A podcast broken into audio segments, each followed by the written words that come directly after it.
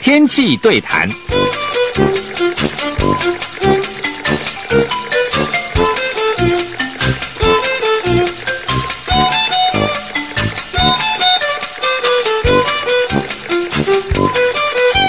各位中广的听友，大家午安，欢迎到气象达人时间，我是主持人彭启明。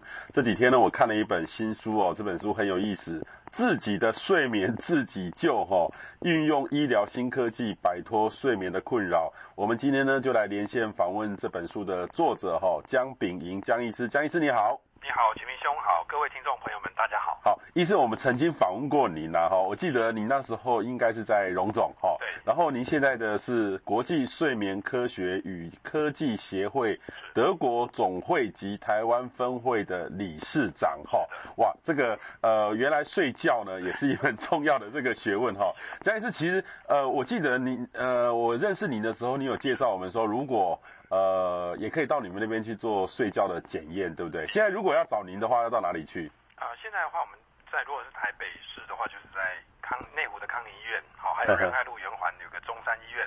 那另外在内湖科学园区，我们文德路这边有一个亚太云中心的一个诊所门诊部，叫四维诊所。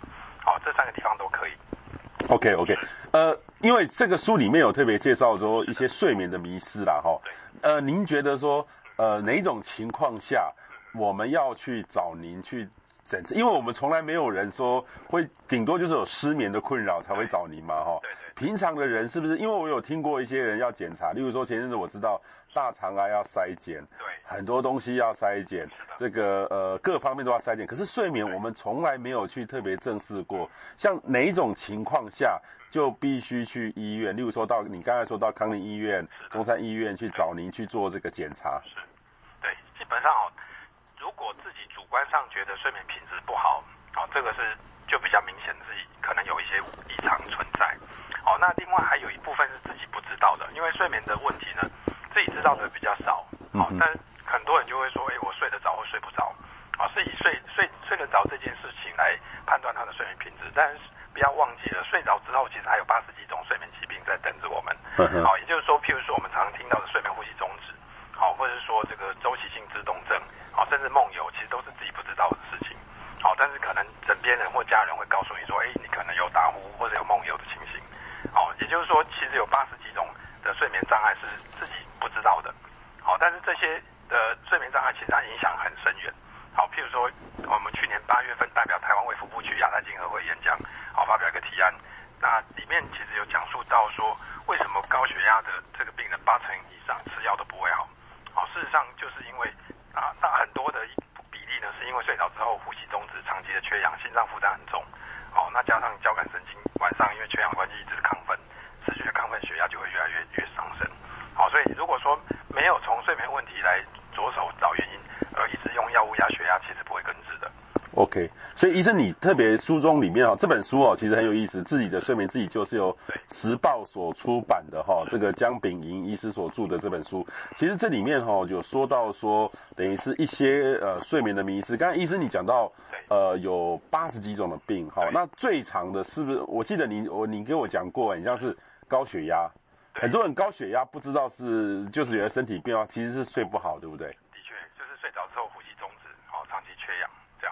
呵呵，这样就会高血压，因为它不是一两天的事情啊，可能是一两年，好，血压就慢慢上来。那如果说时间更久的话，那这个时候就算治好睡眠的问题，血压可能也不会完全根治。但是如果越早发现，越早治疗，很多人血压不药而愈就下来了。OK，等于睡得好，可是哈，医生到底要睡多久？我曾经哈前一阵子，我我平均我自己个人来说的话，大概是五五个多小时而已。Okay. 然后我有一天看到一个医一个医生说，他到一个年纪之后，他他说听了睡眠医师的介绍，说至少要睡七个小时哈。然后呃，到底小时数？从你书里面哈，我觉得你说的很清楚，你怎么什么症状、浅眠期，然后怎么去定义，到底要睡几个，通称几个小时是比较好的。好，其实哦，就是说人到底每个人要睡几个小时才够哈？这个其实它是基因决定的，就好像身高一样。基因决定睡几个小时啊？对，基因决定。加上环境的互动，好，那譬如说好了，像我们知道很多短短眠者，好，他譬如说拿破仑，或者是说那个丘吉尔首相，其实他们一天都只睡四个小时，好，那基本上就是说他们啊、可能也存在有所谓短眠基因。好，那当然当时因为没有睡眠医学了，所以也没有办法去证实到底是不是这样。但后来越越来越多的研究认为说，短眠基因的表现越越强，而且短眠基因它其实不只是一个基因，它是多重基因的表现。好，这种表现越强，所需的睡眠时间就越短。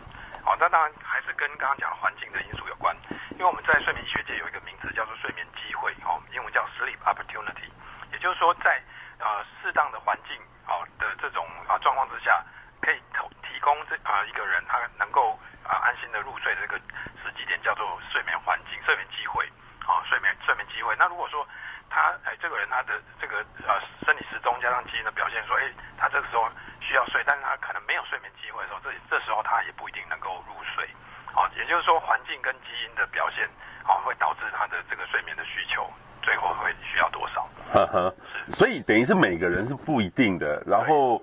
呃，也然后种植一样的时间，它的品质也不一样，对不对？对，就是说，如果真的睡睡了很多，但是他长期我们刚刚讲的呼吸中，如果他长期缺氧的话，他其实越睡会越累哦。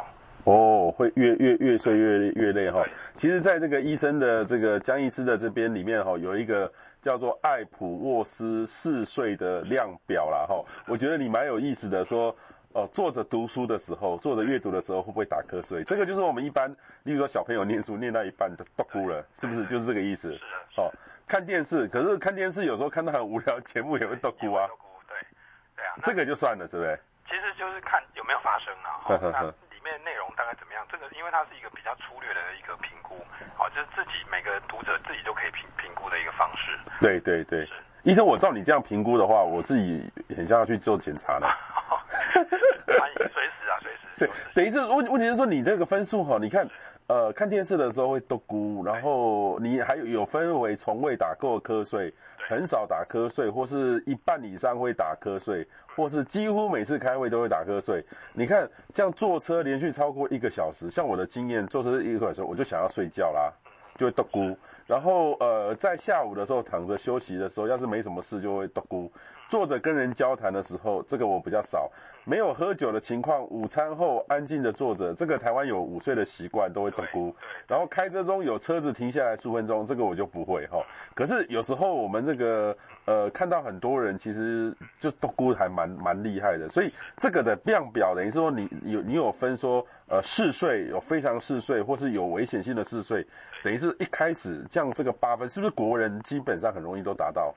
呃，其实不不必然哦，譬如说像可能启明兄我们其实。都是比较忙的人，然后睡眠的时间相对也比较短，对，哦，所以如果说睡眠不足或所谓睡眠剥夺，也会让这个必然说是睡睡眠当中有问题啦，也就是说睡睡眠不够的话，其实也会容易导致白天会嗜睡，呵呵呵呵。嗯，像那个以前，我记得有一次那个台风天来，那个马前总统吼，他到那个防灾中心应变，对，就被被发现人他在嘟咕打瞌睡。我猜想他应该国事很操劳啦。对，像这样的坐着，人家听就是他是简报，他就是中央的主席去打咕，他其实搞不好就要做这个检测喽。嗯，其实如果有这些症状比较频繁的话，是可以来做检查，然后可以比较能够帮他找到是不是真的有问题。对，那。那这个江医师，你的这个检查哈，例如说到你们那个，例如说呃康宁医院啊，或者是种种啊检查的话，他是怎么样的检查？是挂门诊，然后叫你去睡觉吗？对，一般是这样哈，因为检查也有很多不同的方式啊哈。那譬如说我们举大家熟悉的，譬如说心脏的问题，一般有些医师他会呃帮病人开药做心电图，好，或者说有些要做超音波，有些要做运动运动心电图，或者二十四小时，好，甚至还要做二五六切 CT。好，其实不就是说每每不同的检查有不同的目的。好，那睡眠检查的话，其实它也有分晚上的整夜的监测，那也有分一一到两周的这个生理时钟的监测。好，那当然有一部分要抽血啦，要照 X 光啊，其实都不一样的目的。好，所以我们医师会依据病人的症状，我们来啊开开立这个啊适当的检查，来帮病人找到啊正确的这个诊断。嗯哼，等于是说，那问题是说什么时候去？因为我们晚上才会睡觉啊。对。难道医生你都挂你的门诊都是晚上吗？啊，其实早上来看门诊，好，但如果真的有必要安排晚上整夜的监测，那我们就会啊，请病人在某一天呢晚上到睡眠中心来睡觉。好，那这样的话，这一整夜的睡眠我们就可以知道他睡眠的 的情形怎么样。哦，对，得到你们那边去睡觉。对，对是的。所以等于是说，这个是那是去去你们那边睡觉要身上要用很多仪器吗？在身上吗？对，因为现在它基本上晚上的睡眠检测，如果符合健保给付的标准的话，健保是会啊负担大部分的费用的。呵呵哦，那另外它整个晚上的监测一般会侦测包含脑波、心电图、好肌电图、呼吸频道，还有肌肉有没有放松，好，也也就是说看睡着之后的睡眠品质，还有有没有疾病的产生。呵呵呵呵呵呵，所以这个是有，就是说由医生来判断健保可不可以做给付。对。那通常要哪一种情况健保会给付？例如说，有很多人可能就是打呼打得很很大力，那样就算吗？哎、其实如果打呼很大声哦，那加上来门诊有发现说，哎、呼吸道真的有啊多处狭窄的话，那上健保应该就会给付他的睡眠检查，因为这是一个所谓所谓的睡眠呼吸中止的一个哎风险，一个比较属于。有高风险的族群，哦，那假如果他本身又有高血压、心脏病，那这个就就是一定会给付的。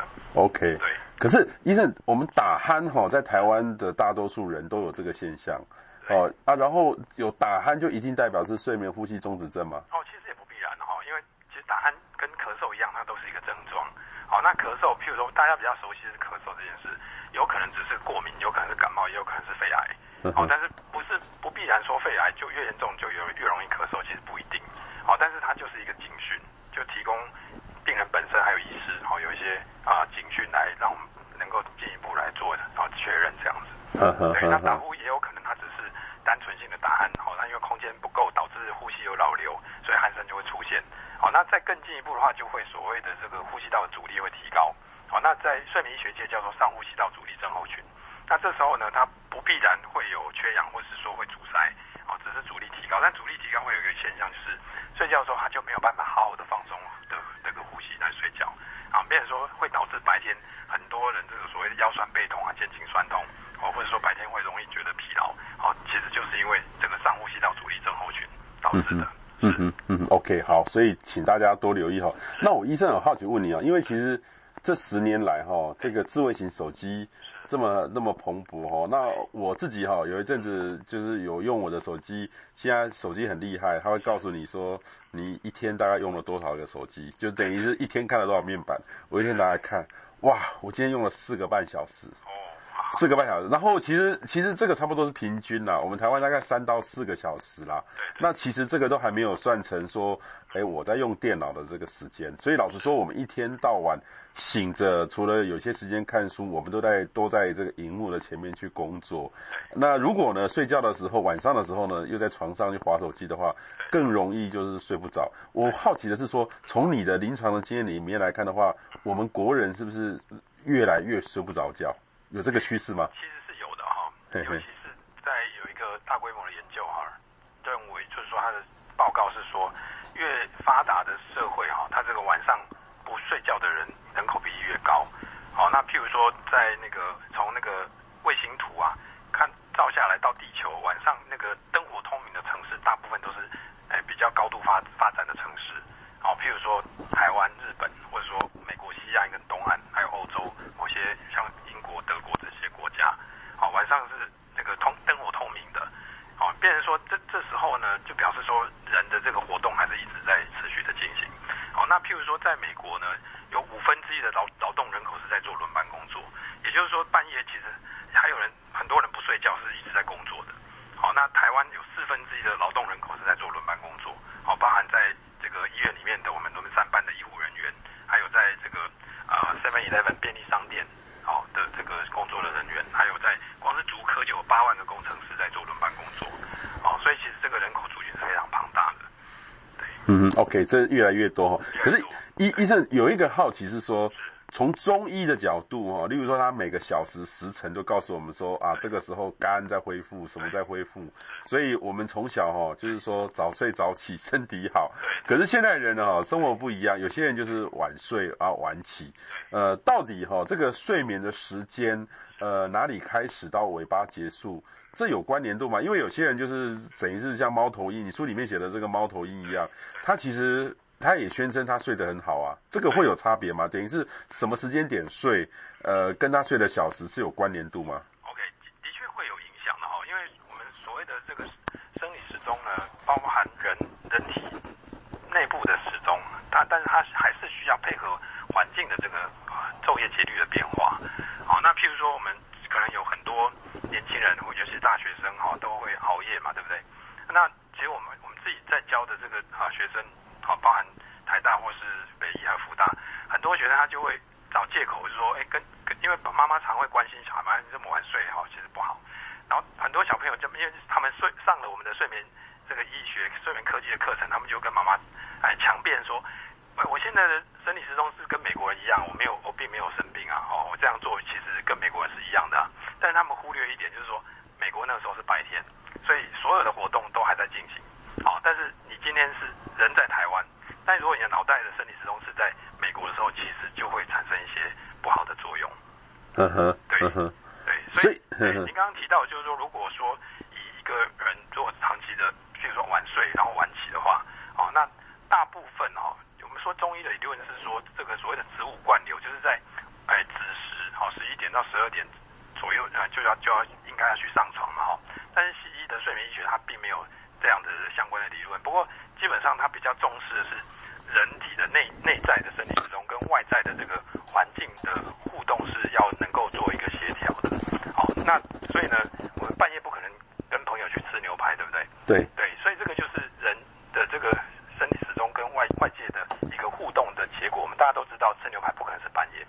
好，那也就是说，如果你半夜吃东西的时候，好，这时候就会让你的大脑跟你的肠胃的生理时钟，还有甚至环境的生理时钟会完全是不协调的。好，那这种不协调，如果长期下来，第一个就是我们我们看到很多的这个所谓的轮班工作者，因为他必须要半夜工作，这时候他产生十二指肠溃疡的机会就会比没有做轮班的人会多两倍以上。所以就是生理时钟不协调的结果。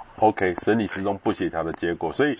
呃，一个规律的习惯是最重要的，对不对？对对，对。那问题是说，有些人就是夜猫子，这个这个一定要去强迫他改过来吗？哎，如果哈、哦、他自己觉得不是困扰，哦，那他的周边的这些啊家人或是啊，尤其是关系大人也不觉得是困扰，那基本上哦，不见得是一定有问题啦。哈、哦。但但是我的意思是说，他的睡眠品质前提是要好，没有睡眠疾病。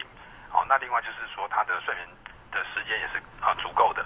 好，那这样子的话呢，基本上影响就不会太大。哦，对，但是因为有很多夜猫子，他可能因为白天还是得要工作啊，要要还是要早起啊，那这时候就可能会产生这种睡眠不足或睡眠剥夺的这种情形。好，那这种情形长期下来对身体是不好的。OK，对，是这样对身体不好。我记得我以前那个还在念博士班的时候，就就是说白天的时候很多人会干扰嘛，没办法做专心做研究写论文。然后呢，就常常开始在晚上，然后开始呢，慢慢越做越有兴趣。哈，有时候当你有兴趣的时候，是克可以克服瞌睡虫的。可有一阵子呢，就大概最后很忙的，大概有几个月的时间，就是每天哈。大概都是等到天亮去吃早餐，很早去吃早餐，然后过样过一阵子，然后我就回来开始去睡觉，睡到中午，然后出来起来吃午餐，然后开始工作，就每天就是这样一直一直过这种生活。但是那时候其实我觉得还好，那时候手机还没有那么的蓬勃哈，晚上就是就是睡就睡了，也没有东西可以来打扰，除非是紧急的这个这个事情。所以老实说，有一段时间就是因为有某方面的一种目的来做这样的事情，但是这个很像也不能长期这样做，对不？对对，尤其是如果是年轻人，当然体力好哈，他的生理时钟调适相对好的话，这种影响相就比较不会那么显著。但是如果说年纪再更大一点，譬如说我们光是讲这个调时差好了，年轻人跟年长的长者要调时差那个时间其实就差很多哦。大部分年轻人可能两三天、三五三四天就会调过来，但长者有时候要调两个礼拜还不见得调过来哦。从台湾飞一趟到美国，哎，五五六天就回来。还那个时时差更乱，因为他在当地根本调不过来，回来又再调一次。对，所以其实年年纪的这个生理的变化，对于生理时钟的它的整个稳定度，还有它的敏感度，其实还是会有影响的。嗯，对，一其实我跟一那个江医师分享，我两个多礼拜前才去阿根廷。OK，阿根廷跟我们差十三个小时。对，对对。然后我去的时候，当然。当然就是很辛苦啊，当然要开会，到那边就很累，然后就一直撑撑撑撑，然后回啊要回来了，回来虽然说还蛮幸运的，我被升等可以躺平了哈，然后可是有睡都有睡觉，可是回来之后看起来 OK，可是问题是说有时候莫名其妙，呃凌晨三点就突然醒过来，然后好清醒，我都不知道怎么办。对啊，所以这个其实就是身体时钟哦还没有恢复到当地的这个啊环境的这个时时钟。的这种状况，所以变成说，因为半夜三点可能是阿根廷的下午，对，好、哦，对啊，对，所以这时候应该就就是之前的那个对对，这样等于是两边其实像我的经验就是说，如果要去欧洲或美国那种长城的话，其实都要花至少一两个礼拜能够才能恢复原有，等于是每天睡得很稳定不失眠的情况。对，差不多。但就是越年纪越长的话，这种时间会越越久。越久哈，越久哈。好，这个医生你这边有提到一个就是失眠哈，其实你说到身心性失眠，在慢性失眠人口达二成五。问题是说，我们失眠的人口，台湾以台湾人来说，全世界来说的话，大概占多少？哦，失眠人口哈，如果说是以总人口的话，大概台湾的话占了大概二，就是有个普查，二十三，百分之二十三左右。好，百分之二十三，就是说已经接近四分之一了。四分之一的人都有失眠的困扰。四分之一的人有失眠困扰，但是有一半他是属于慢性的，所以比较严重的失眠。呵呵呵呵呵呵，但是就是说。偶尔偶尔有一次睡不着，例如说他那天晚上不小心喝了咖啡睡不着，然后或是说那天晚上他跑去做了一个运动太亢奋了睡不着，这个这个不是慢性的对不对？这是暂时的。急性失眠，哎，急性失眠一般这种事件过了就应该就会慢慢慢恢复。那是那等于是说有四分之一的台湾人，这个台湾的比例在全世界里面算是高还是低？嗯，其实基本上算中中间啦哈。对，那其实像。这个欧欧美国家比较就是更更加高度发展的这种社会的话，失眠人口会更多。哎，因为包含了这个工作压力啊，哈，还有刚刚讲的这个晚上的活动可能也特别多。嗯哼。对。那另外，其实中国大陆的这个长者的这个睡眠障碍的比例高达六成。哦，中国大陆啊。中国睡眠研究学会自己发表的数字。哇哇。哇哇，所以这个很严重，所以医生在这本哈、哦、这个自己的睡眠自己救里面，针对这个克服失眠哦，有六个，你们特别提到这个步轻技巧哦，我很快的帮医生念一下，等到真正很困了才上上床，绝对不躺在床上等待入眠。很多人在床上会划手机，这不对的，对不对？绝对不要，绝对不要。我、哦、医生书里面有特别提到，要手机哈、哦、那些三 C 离这个呃你可以拿到的一公尺远。对，最好是因为那个呃，就是说有两个基本的这个因素哈，因为第一个床一定要跟睡眠做紧密的结合，嗯哼，嗯哼，不是睡觉的事情绝对不要在床床上做了哈，这是第一个，好，这个我们叫做刺激控制，然后，这是在这个睡眠的这个认知行为治疗里面的其中一项，好，那第二个就是说，因为三 C 用品，尤其是手机或平板电脑啊，它其实会散发出很多蓝光的成分，嗯嗯，好，那蓝光其实它会抑制我们的褪黑激素的分泌，所以变成说。这个这时候就会导致那个睡眠的状态比较不容易进入。嗯哼哼嗯，OK，好，这那第二点呢，床只是用来睡觉，绝不在床上工作、划手机、读书、看电视、吃东西。有很多台湾人的习惯是在在房间里面要装个电视，这不好，对不对？很不好。对，嗯、因为其实卧室，尤其是床哈，最好就是只有睡觉的这这个事情。好，那如果说这个床上有。就是卧室里面有电视的话，那其实难免哈，难免会在床上看电视。哦，对啊，那这时候其实就会让床跟这个睡眠会有一些等于是分心的一个一个状况。哦，那当然一般人可能可能不不不不以为然的哈，但是如果真的有失眠的患者的话，其实这是相对很重。嗯哼哼，OK，好。那医生特别提到第三点，睡不着的时候立即起身到其他房间做一些静态的事情，例如读书，直到有睡意再上床去睡。那第四点，如果上床之后再睡不着，重复前面一个动作，直到可以入眠。那第五个呢，不管前一夜睡得多差，甚至整晚未合眼，早上一定要准时起床啊，建立规律的习惯哈，让下下个来弄。那第六个呢，就禁止睡午觉，失眠的人不能睡午觉。尽量不要了，尽量不要睡午觉。已经睡不着了，我白天在睡午觉，晚上可能就更难入睡了。嗯哼，对，嗯哼。当然，这是刚刚您提到这么多点，其实最好都是用一个整体的概念来做实践，会比较真的是有帮助。好，如果说只有针针对里面的一点或两点做，其他没有做到，或许效果还是不太好。OK，好，所以这个是我们呃属于自然来做的。那医生，要是有些人这这个怎么做？例如说啊，呃，属羊。数什么都数数了半天，还是睡不着.还是都很清醒。对，要靠药物吗？嗯，药物我们建议是做完检查之后，好、哦、有需要才才用。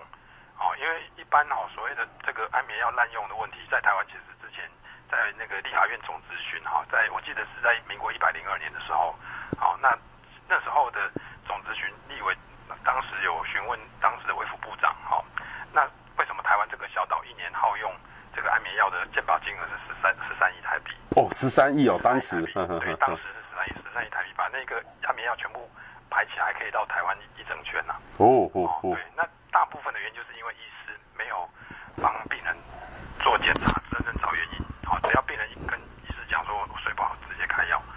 哦，那这时候呢，第第一个就是没办法对症嘛，没办法对症下药的时候，基本上就很难治好，而且可能因为安眠药本身就有呃大部分都会有成瘾性或是耐受性的问题，嗯，就会越吃越越重，越吃越没效。嗯，好，这是一个。那第二个就是说，如果这个呃做完检查之后，事实上我们可以发现有很多的睡眠疾病，基本上用安眠药反而会更严重的。譬如说，我们刚刚一开始有提到睡眠呼吸中止，就打鼾，好，呼吸中止这件事情，好，那因为他本身呼吸道的空间就不够了，那这时候如果没有真正帮他找原因去治疗睡眠呼吸中止，反而是开安眠药给他的时候，他在睡觉的时候肌肉会更放松啊，呼吸道被阻塞的情形会更严重啊，就好像喝酒之后打鼾会更明显。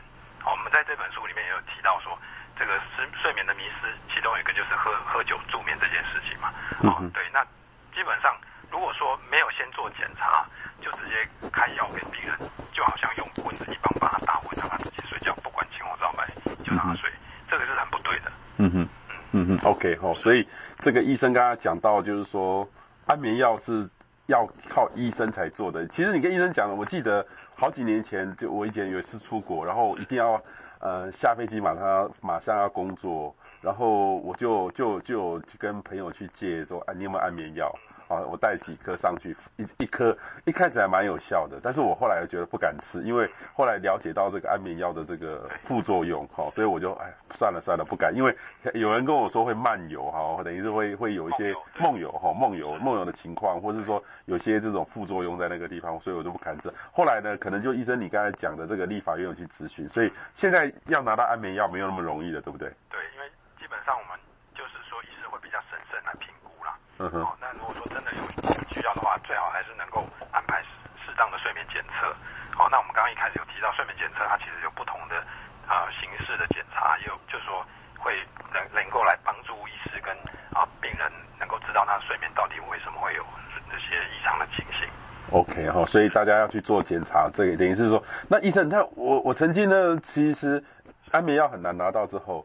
然后我有我有时候去看看一般的加医科，说哎我要出国了，我有没有什么方式给我药？结果他说啊不是我们没有安眠药，但是我们有镇定剂，这个这个可以吗？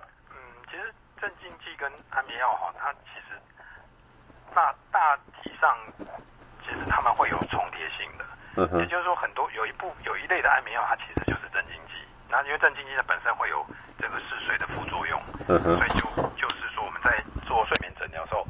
基本上镇静剂它也算是安眠药的其中一类了，好、哦，嗯哼，OK，等于其中一类，等于是还是有一样的这个功能，但是有一定的副作用也在里面。是，OK，好，各位中广的听友，大家午安，欢迎到我们气象答案时间，我是主持人彭启明。今天呢，我们访问到的是。呃，国际睡眠科学与科技协会德国总会及台湾分会的理事长江秉宜江医师哦，他出了一本这个新书，呃，这是由时报出版的《自己的睡眠自己救》哈、哦，运用一些医疗的新科技，可以摆脱这个睡眠的困扰哈、哦。刚刚医生这个讲给我们很听了很多的这个睡眠的困扰，其实呃，在我们身边的很多朋友都常常会容易会发生，但是我们大多数会忽略了哈、哦。所以医生，我好奇的是江医生这个刚刚。提提到那么多的问题，我们台湾人这种对于想要去看这个睡眠门诊的这个量跟比例来说的话，你们那边现在是一个很热门的地方，还是说相对的比较冷门的地方？哦，其实是排队排很久啊。哈，排队排很久啊。对对，譬如说在董总的话，我们比较清楚，就是要排成大之前比较我们那时候哈比较久的话，要排到十一个月了。十一个月啊？对。例如说，我现在觉得说我我。我这个有呃有打呼，然后这个有时候这个我害怕我有睡眠中止症，然后给你做检查，检查完了之后要睡觉要排十一个月。对，哇哇哇！对啊，所以就是太久了，有点缓不积极。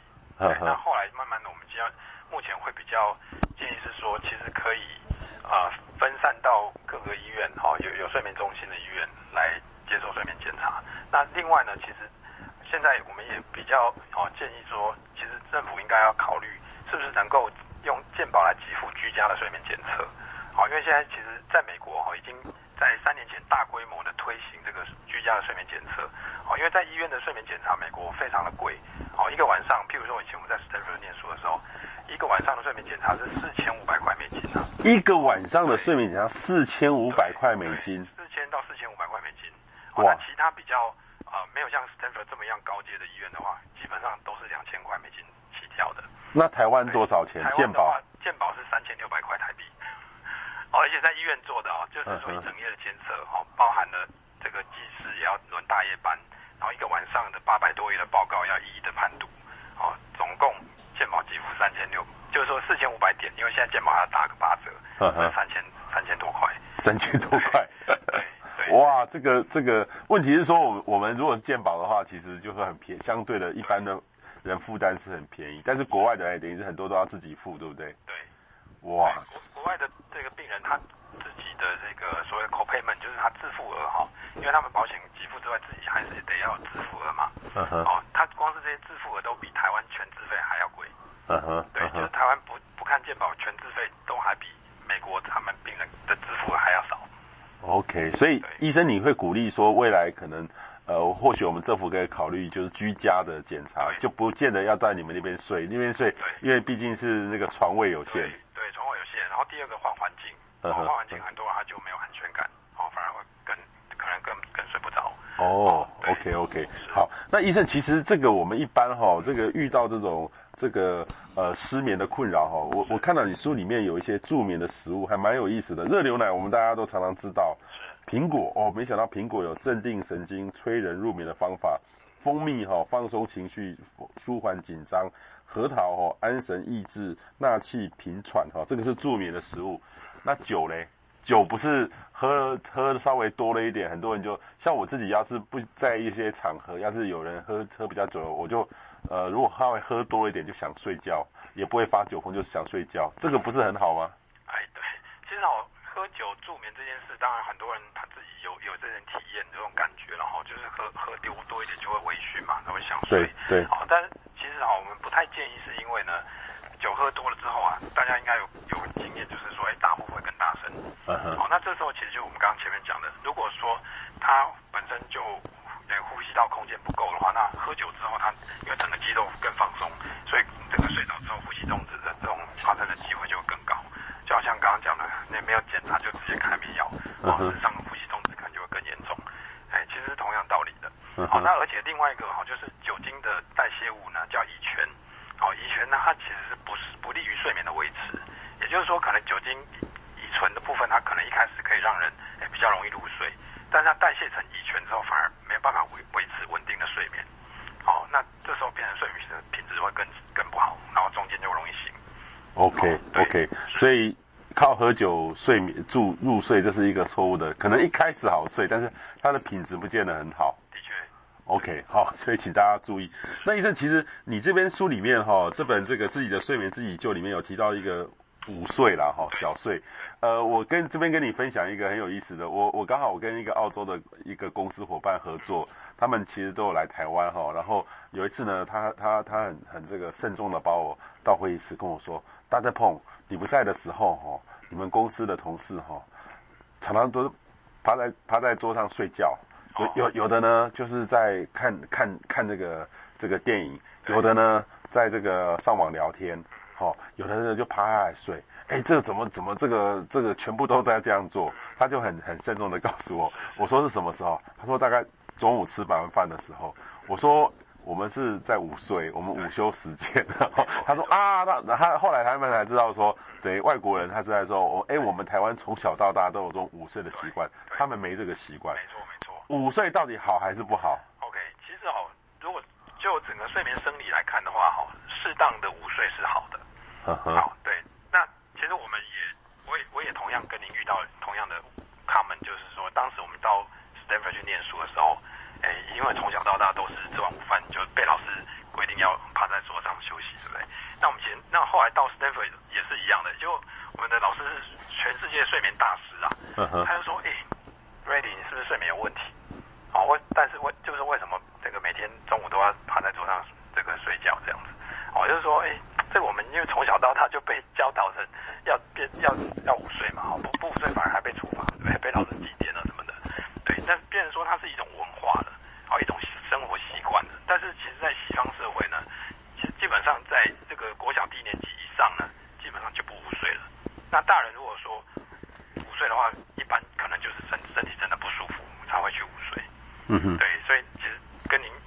讲的澳洲的朋友的这种看法是一模一样的。嗯哼，对。那如果说在以以这个刚刚讲午睡到底好不好？事实上，如果说我们午睡呢，时间不要超过半小时哈，那真的可以啊、呃、得到一种所谓的充电的这种机会。好，那这样的话其实可以让下午的时间的这种工作的效率还有精神状况能够更加的提升。嗯哼，对，其实是好的。好，那在睡眠科技里面有一个名词叫做 Power Sleep，好，就是有效率的睡眠。好，那这个部分的话，之前其实也啊、呃、有有出了一些书，好，就是有一些西方的学者。好，那啊、呃、基本上这个其实对于整整天的这个所谓的充电的概念是有帮助的。嗯哼，充整天充电的概念是有帮助的，但是不要睡超过半小时。半小时。哎，超过半小时之后，我们的脑这个睡眠的深度就会进入到熟睡期，哦，就会进入到熟睡期。这时候呢，第一个就是醒来的时候会比较容易昏昏欲睡了。嗯哼。那第二个就是可能会影响到晚上的这个入睡的状况。嗯哼，嗯哼。例例如说，有时候我记得以前念书的时候，这个呃下午第一堂课很容易打瞌睡，打个盹。啊，都顾一下，哎，一下醒醒来，精神就很好了。对，哦，但是如果整整节课趴在桌上睡，搞不好还是不好的。没错，哈哈哈睡太久了，睡太久了哈。好，所以这个就是这个午睡，其实是呃，刚刚这个江医师有特别提到，是可能是文化的因素了哈。但是这个见仁见智，但是这个是蛮有一个蛮有蛮有意思的这个问题。其实医生，你这边提到说用科技的方法，其实像很多的这种。呃，交通事故的意外哦，打瞌睡的这个这个原因，这个其实或许呃要用一些新的方法来监控，例如说呃有些现在有一些高级的车种哦，它会主动监控你，你是不是在打瞌睡？对，这个已经你们你们的现在睡眠医疗已经跟会跟车厂做结合吗？对，其实睡眠科技哈啊、呃、已经在大概早在十年前就就已经慢慢有在啊、呃、投入这这一块的研究啊、哦，那其实我们台湾。这个 ICT 产业其实非常蓬勃发展嘛，哦，所以事实上也有几个我们的产业会员，就我们协会的产业会员在台湾，事实上也有发展出类似的这种啊技术跟仪器，哦，那所以等于是说这这这一块其实相对很重要。那另外，其实，在二零零七年哈，以前我们在 Stanford 的时候，我的另外一个指导老师哈，他叫做 Nelson Powell，他基本上做了五年的研究，后来发现有一个参数是非常重要，也就是说，它叫做啊英文叫 Near Misses。好，near misses 就是中文就翻译成三声。嗯哼。好，那当时是因为这个这些 paper 发表出来之后，因为我是 co-author，我是共同作者啦，嗯、所以那时候呃台湾的这个新闻其实有有一阵子也有在报道这一这一块。那当时一开始的时候，大家都不知道 near misses 中文怎么翻。后来比如说我们是跟这个媒体媒体朋友们讲说，哎，其实翻成三声的话，可能比较啊是、呃、符合他实际上要表达的意思。好，那所以现在呢，其实我们在去年亚太经合会加上啊、呃，最近我们有一个呃睡眠医学界最高分的这个学术期刊的邀稿，其实我们都把这个 near misses 这这个参数呢啊、呃、提提供给政府还有这个啊、呃、产业界来做一个参考。好，因为事实上真正发生事故的时候，已经再再怎么样做起更多的事情也来不及了。哎，但是如果说我们能够透过这种所谓的闪神，一种所谓的见微知秋的这种预先知道的。一些呃参数来啊避免它后续真正发生车祸的这种啊事件的话，其实是非常有价值的。OK，好，等于是新的这个设备。那医生，其其实现在我们的一般的这个很多的这个呃手表，穿戴式的手表，或是说我有有有一阵子我戴了这个 i iWatch 之后，然后其实我发现那个有一个 APP，它可以呃打开之后，它会听你的这个环境的声音，只听你有没有打呼哈，然后看呃来量测配合你的心跳，量测你的睡眠品质。这个有现在有参考价值吗？还是还是说现在这个还不够，还是要透过你们专业的仪器？嗯，基本上是这样。我们其实非常乐见好这些所谓的三 C 电子用品这些产业界投入到睡眠科技领域。哦，因为事实上，光是靠学界或医界，或许能量还不太够。哦，那所以如果说产业界它第一个，它可能有看到有些市场，哦，那公司可能会有获利的机会，所以产业界才会投入。哦，但投入之后，我们还是蛮建议，就是说能够 把这个产品呢送到第三方的公证单位来做验证。好，这样的话呢，较能够真正知道说你我们研发出来的产品是不是真的能够帮助到这个客户。哦，要不然的话，其实说真的，目前有市面上有很多啊这些所谓的 app 或者说穿戴装置，哦，做做做这个所谓睡眠眠的测量呢，其实提出来的数据那个跟实际上差别还蛮大的。嗯哼，对，嗯哼，嗯哼，OK，等于是说这个现在很多呃看看就好，等等于是跟你们实际上做差别很大。对，OK OK，所以医生告诉我们一个重要的讯息哈。那医生其实你在书里面哈，我一直在看翻哈，呃，很我感觉少了一个就是做梦哎。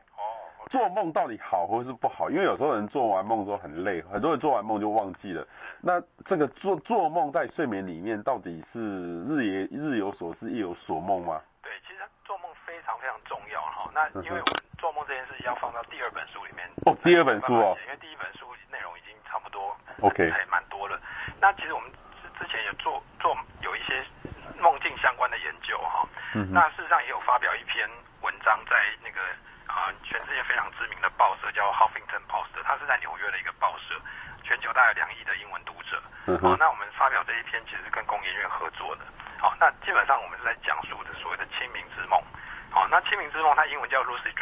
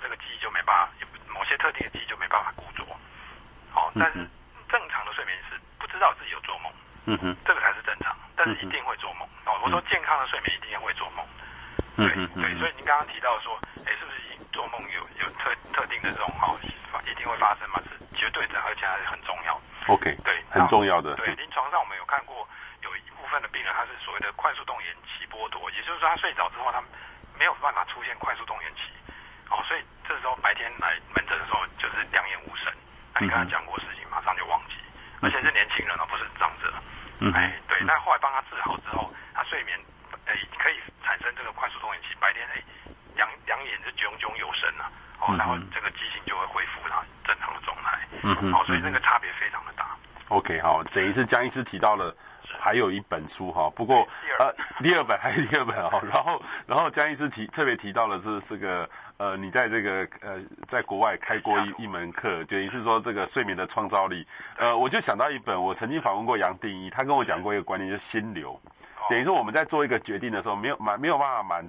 呃，例如说这个左往左往右都可以的时候，其实他就是说透透过你的心流，他说这个我记印象印很深刻，就是说他有时候哎，我要睡个觉哈，做个梦，然后这个心流会告诉你要怎么走，就有一点是你的这个味，你刚才说的这个味道，对不对？对，没错没错。其实很很多朋友们，包括我们自己身边有很多这种社会知名人士啊，他遇到很多困难挑战的时候，哎，其实他的最好的解决方式就是睡觉啊，睡觉起来哎。很多的 solution 就出来了，嗯哼，哦，对，嗯哼，是，所以等于是睡觉的确是很重要的一件事情哈，重要，好，所以江医师这本书哈，其实这本书还是特别，我再讲一遍，推荐大家看，时报出版的《自己的睡眠自己救》，运用医疗新科技摆脱睡眠的困扰。但是大家哈一定要有一些对于我自己到底有没有这个睡眠障碍的问题，先把这个看过之后，再来找医师跟医师沟通对症下药。这个这个这个对症来说的话就很重要。那医生，我我好奇的是说，你原来是耳鼻喉科医生，还是说你原来就是学睡眠的？其实我本来是耳鼻喉科医师，耳鼻喉科医师。因为在欧美哈，这个睡眠医学它算是耳鼻喉科的次专科。哦，但是包含的不只是耳鼻喉科，包含了这个精神科、神经科、哦胸腔科还有小儿科，总共有五个科别可以来考这个睡眠专科医师。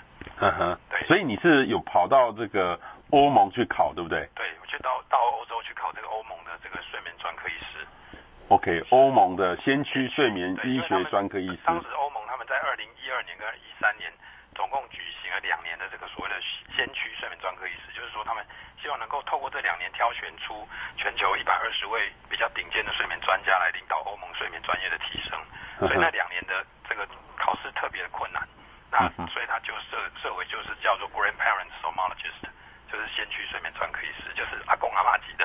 哦，OK，对，OK。那那现在如果说有睡眠障碍，等于是找你们来说的话，会会需要有用药或是别的方式来，等于是药物处理，还是说什么别的处理吗？其实你刚刚提到最所谓对症哈。对症治疗不必不必然是用药哈，其实是我一直挂在嘴边的啊。大家很多人就是说，哎，睡眠问题基本上不是用药拿来干嘛？其实不是的。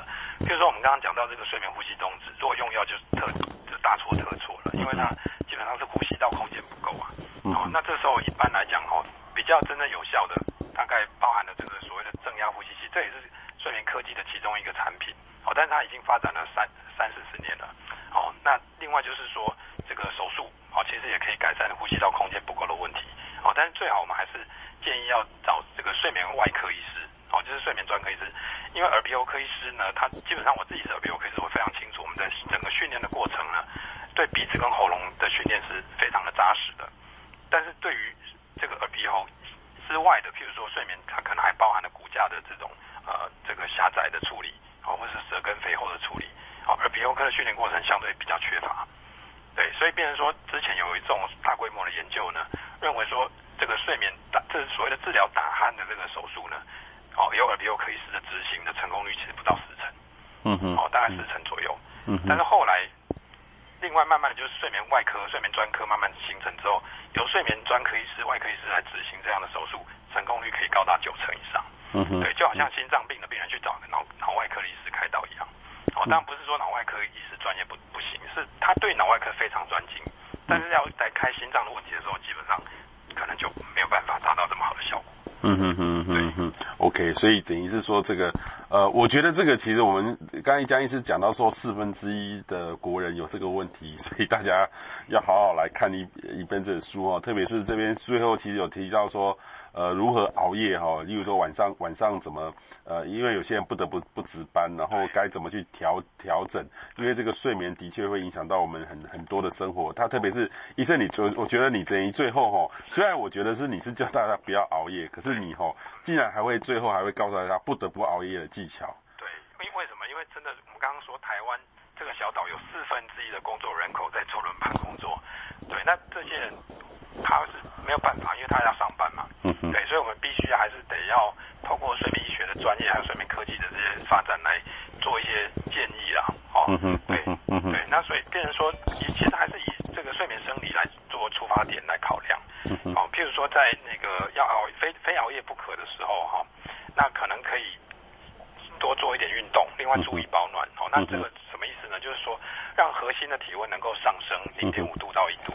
哦，零点五度的话，它其实身体之中它就会比较在偏向一个清醒的一个状态。嗯嗯嗯。哦，对，那这个是一个比较健健康的一个方式啊。嗯嗯。哦，那当然我们大概都知道就是说，哎，熬夜嘛，反正就喝咖啡，对不对？哦，事实上喝喝咖啡当然它可以达到一定时间的效果。哦，但是这个咖啡的这个咖啡因做代谢之后，哇，反而会更累啊。嗯嗯嗯。对。哦，而且长期下来，咖啡其实也是有成瘾性的。嗯嗯对。所以当然就是说，暂时。偶尔为之是可以，哦，但是长期使用咖啡其实也不是很建议。嗯嗯，对，嗯，好，OK，好我们今天非常谢谢这个呃国际睡眠科学与科技协会德国总会及台湾分会的理事长江秉仪江医师哦，这本书时报所出版的《自己的睡眠自己救》哈，大家可以来好好聊一聊，呃，来看一看哈，你自己的睡眠到底合不合格？如果不合格的话，当然就可以来找我们江医师哦。不过呢，江医师要等比较久，对不对？要现在好一点的是要要几个月，还是要几个月？现在我们如果说到那个我们亚太云中心智慧诊所这边来的话，排程相对比较快。OK，对，OK，好，也是可以自费去做，对不对？也可以自费做。OK，OK，好，大家都有睡眠困扰，呃，要可以来聊，好好了解一下哈。谢谢江医师，谢谢，谢谢，谢谢。